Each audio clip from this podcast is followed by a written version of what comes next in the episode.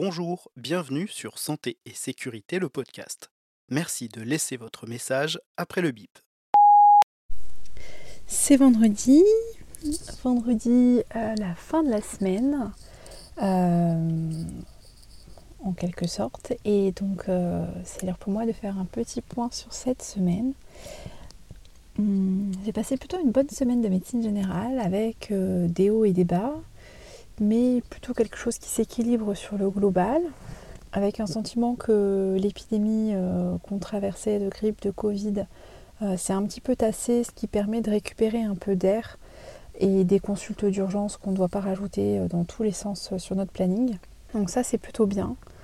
Euh, on a euh, donc euh, un, nombre de rendez-vous qui est redevenu un petit peu normal, ce qui permet de, gérer tout l'administratif du cabinet, notamment bah, la comptabilité, euh, récupérer les dossiers, euh, les attestations annuelles de cotisation aux différentes assurances. Euh, Aujourd'hui, j'ai pu faire un point avec ma banquière sur mes frais de compte, la tenue du compte, etc. Chose que je n'ai jamais le temps de faire d'habitude. Et, gérer toute la partie chef d'entreprise en tant que professionnel de santé libérale qu'on n'a pas toujours le temps de gérer d'habitude, puisque on est en permanence dans le soin, dans la quête à toujours plus de patients parce que toujours plus de demandes et à essayer de trouver un équilibre sur le, juste refus qui permet de nous protéger nous et à la fois d'assurer quand même notre, notre euh, prise en charge de santé publique, je dirais. Et pouvoir euh, avoir ce temps euh, dédié pour gérer l'entreprise médecine générale indépendante, c'était intéressant. Euh, c'est vrai que moi, ça a pris beaucoup plus de sens pour moi depuis que je, vais m'installer euh, de manière très proche. Mais à la fois, là, voilà, euh, revoir le coût des consommables, comparer les différentes entreprises, voir que tout a beaucoup augmenté, trouver le, juste usage, trouver le matériel de qualité, réfléchir aux différentes assurances euh, par exemple, pour mon nouveau local, euh, il fallait euh, revoir un petit peu les, différentes assurances de local, revoir les, choses dont on a besoin, réévaluer la consommation de boîtes de dasserie. Donc les dasseries, c'est pour les objets coupants et tranchants essentiellement, ou au moins les objets souillés.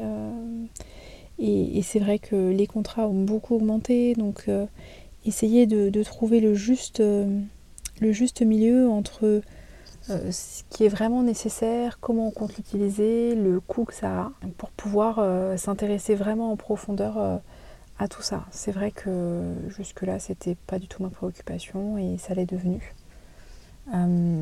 afin de faire un peu de la qualité. Et c'est vrai que dans, le cadre, par exemple, des entreprises bah, de gestion des déchets, ça me tenait à cœur d'avoir quelque chose de local euh, il y avait une entreprise pas très loin d'ici, euh, je sais pas, peut-être à 5-10 km maximum, mais dont le devis n'était pas clair du tout. Euh, donc c'était mon premier choix sur le papier, mais après, une fois le devis obtenu, l'espèce de flou autour de, combien, comment, etc. ne m'a pas convenu. Donc j'ai une entreprise qui est un petit peu plus loin dans le département d'à côté, mais qui, je sais, récupère déjà des, déchets ici, donc pourrait, euh, on pourrait imaginer une tournée euh, commune euh, pour limiter les trajets. ça c'est ma part un petit peu éco-responsable. C'est peu, peu, de choses à l'échelle d'un cabinet et d'impact, mais, mais ça fait sens pour moi de, de, transposer ça. sur la part un peu plus soin, cette semaine, j'ai eu des difficultés en garde notamment, puisqu'en garde, en fait, on, est déporté, euh, entre guillemets, euh, dans, une maison médicale de garde, euh, en tout cas sur notre département. Il y en a dans plusieurs hôpitaux. Elles sont quasiment toutes dans les hôpitaux. Et là où je vais en l'occurrence c'est dans l'hôpital, mais on n'a quasiment pas de matériel. C'est-à-dire que en gros on vient avec notre stéthoscope, notre otoscope. Sur place, il y a un petit peu de quoi désinfecter et des embouts d'autoscope, un tensiomètre, et puis c'est tout. Et après, c'est vrai qu'il faut qu'on amène notre lecteur de carte vitale, notre lecteur de carte bleue euh, et tout ce dont on pourrait avoir besoin. Et typiquement, euh, j'ai vu euh, une enfant pour ablation d'un corps étranger dans l'oreille. et ben j'ai pas réussi et, et, ça ça me met dans une situation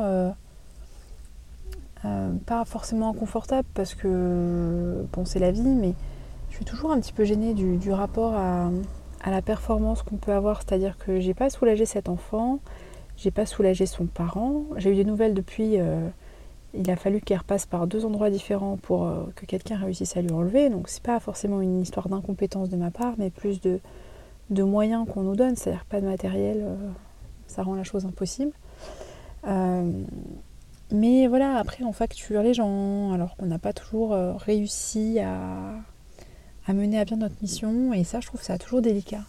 On on n'a pas tous cette, ce positionnement-là, hein, mais moi, d'une certaine manière, j'aimerais presque euh, qu'on ait une sorte de salaire au nombre de patients euh, qu'on a en charge, quoi, avec un temps de travail euh, affiché, et puis qu'on n'ait pas toute cette charge administrative de la facturation, de, de, la gestion financière, de l'argent, de tout ça. des fois, on aimerait bien revenir juste au, juste soin. mais mais pour faire ça, il faudrait être plutôt dans un centre de santé. Et là-bas, c'est pas forcément toujours beaucoup plus rose qu'en libéral, puisqu'il y a d'autres problèmes. Hein. Donc c'est délicat, ouais. Euh, c'est comme quand euh, je me rappelle, hein, quand j'étais jeune remplaçante, on était plusieurs, euh, remplaçantes, on essayait de poser des stérilets. À l'époque, on n'était pas toujours dans la réussite. Et je me rappelle même qu'une de mes remplacées n'avait pas réussi à poser un stérilet alors qu'elle avait l'habitude de le faire, l'expérience et tout ça. Et la patiente est partie très mécontente en refusant de payer parce qu'elle n'avait pas réussi à avoir son stérilet euh, mis en place. Euh, une autre patiente que moi j'avais vue m'avait, euh, s'était très énervée contre moi parce que j'avais pas donné les antibiotiques qu'elle souhaitait et donc pour elle il n'y avait pas de, raison d'être payée puisque je faisais pas ce qu'elle voulait. Et je suis, contente aujourd'hui pour l'instant de ne pas avoir trop de personnes de ce type-là. Même si euh, j'ai encore quelques patients là euh, qui viennent avec leur liste de courses, euh, pas forcément méchamment de leur part. Hein. Il y a une part de pour pas tout oublier et pour pas déranger le docteur, quoi. Sauf que la liste de courses, d'une part, souvent est pas forcément adaptée à ce que moi je peux apporter comme expertise, et d'autre part, c'est un peu bah voilà, on est un peu le supermarché quoi. Or, c'est pas du tout le, rôle que moi j'espère avoir auprès des patients.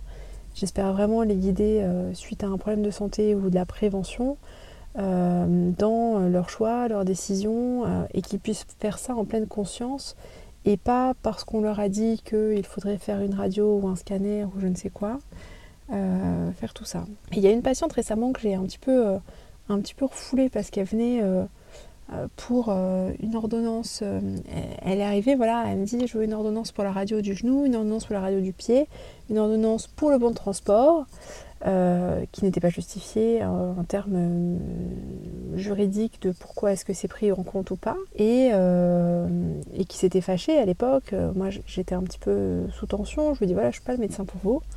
Il s'avère qu'elle est revenue me voir cette semaine, hier je crois, avec sa fameuse radio du genou qu'elle a pu aller faire donc sans bon de transport. Euh, je n'avais pas fait la radio des pieds puisque pour moi elle n'était pas indiquée médicalement et entre nous, quoi qu'il arrive, j'avais pas envie qu'elle ait forcément tout ce qu'elle demandait. Euh, si ça avait été justifié, je l'aurais fait, mais euh, je trouvais ça important qu'elle comprenne que non, en fait, c'est pas juste parce qu'elle veut une radio qu'elle va avoir une radio, c'est parce que c'est indiqué médicalement. Et en l'occurrence, euh, hier, elle est revenue un petit peu grognon, hein, me voir, euh, parce qu'elle savait, euh, voilà, si j'allais, si lui dire ou pas d'aller voir ailleurs finalement. Et donc, elle est venue avec ses résultats. Il y avait bien de l'arthrose du genou, ce qui était attendu sur cette radio. Hein. Il n'y avait pas besoin de faire la radio pour, pour, pour le savoir. Elle est venue sans les clichés, juste avec les comptes rendus, pour me demander ce qu'elle faisait maintenant. Donc, je leur ai expliqué qu'il fallait les clichés, voilà, que je ne suis pas juste. Et donc, j'ai voulu l'adresser à l'orthopédiste en lui, lui conseillant différentes personnes. Et là, de nouveau, elle me redemande le bon transport. Je réexplique que je ne peux pas faire le bon transport. Voilà, c'est assez, assez compliqué euh, de, de, gérer ces patients euh, qui, qui, sont un petit peu demandeurs euh, un peu de droit en disant voilà, j'y ai droit. alors que le droit n'est pas toujours là où on croit qu'il est malheureusement. Et puis que les droits évoluent dans le temps euh, à mesure de ce que la sécurité sociale a comme argent aussi. ce qui était commun, courant il y a 20 ans, ne l'est pas forcément aujourd'hui dans une période où il n'y a plus trop d'argent public. je ne sais pas si vraiment il y en avait vraiment plus avant, mais en tout cas on y faisait peut-être moins attention. Et, et voilà, c'est un peu délicat. Et j'ai une autre dame d'ailleurs qui est venue, qui voulait que je le renouvelle son dossier à la MDPH pour avoir donc l'allocation adulte handicapé. Et franchement, moi, en regardant son dossier, euh, je voyais pas pourquoi elle l'avait. Il n'y avait pas de raison médicale réelle à ce qu'elle l'ait, ni de handicap suffisant pour toucher une, pension tous les mois en, lien avec euh, ce handicap potentiel. Et, euh, donc, j'en ai parlé avec elle. Je dis voilà, moi, je veux bien renouveler, mais il est possible que votre âge ne soit pas renouvelé. Et là, ça a été le drame absolu parce qu'elle y a droit, qu'elle l'a toujours eu, que quand même elle a eu un lymphome il y a quelques années.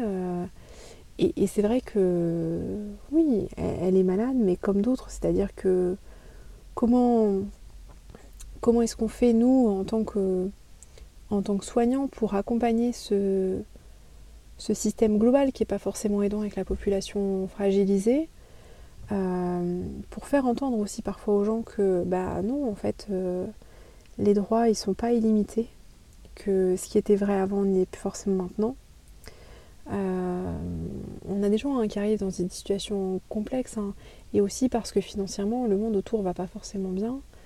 J'ai une dame qui a été arrêtée euh, pendant trois ans en arrêt maladie. Ça fait trois ans que je lui dis dès le début de préparer, de penser à la reprise du travail, de penser à voir le médecin du travail, de penser à voir le médecin conseil. Euh, parce que pour moi, elle n'allait pas justifier d'une invalidité au terme de ces trois ans d'arrêt maladie. Parce qu'au bout de trois ans, automatiquement, il y a un dossier d'invalidité qui peut être lancé, mais il n'y a plus d'indemnité journalière. Donc ça veut dire qu'il n'y a plus de revenus qui rentrent. Euh, et, cette dame était persuadée que quoi qu'il arrive, elle aurait l'invalidité. Médicalement, euh, franchement, il y avait peu de choses à, part des symptômes dépressifs euh, persistants, mais c'est pas suffisant pour une invalidité la dépression malheureusement. Donc, voilà, il s'avère que là, bah voilà, elle est tombée des nues, elle comprend pas, elle n'arrive pas à entendre. Et c'est très compliqué parce que moi je suis là pour l'accompagner, donc je peux l'aider dans sa demande, mais il faut réussir à aussi euh, rationaliser euh, la demande et faire quelque chose de plus, euh, de plus réaliste au quotidien. Tout en sachant que derrière, même en faisant la demande, il est probable que ce soit refusé. Donc, donc voilà, on fait tout notre possible, hein, mais moi, comme je leur explique, je ne peux pas mentir sur leur état de santé, sur des certificats médicaux. Je ne peux que décrire la réalité. Et à partir de là, euh, il y a des critères, des barèmes, et ces barèmes sont évolutifs, donc euh, à voir. Mais euh, ça, c'est source de, conflits, conflits légers, hein, mais plutôt de, de sentiments de grande injustice pour les patients. Et c'est moi le messager de cette injustice, et, et c'est pas forcément, pas forcément évident. Voilà, ça c'est un peu la, complexité actuelle. et je trouve que cette sensation un peu de et si j'avais pas ce dossier, si j'avais pas mon invalidité, si j'avais pas mes droits, euh, est plus prégnante peut-être parce que le contexte social autour est, est plus, plus compliqué.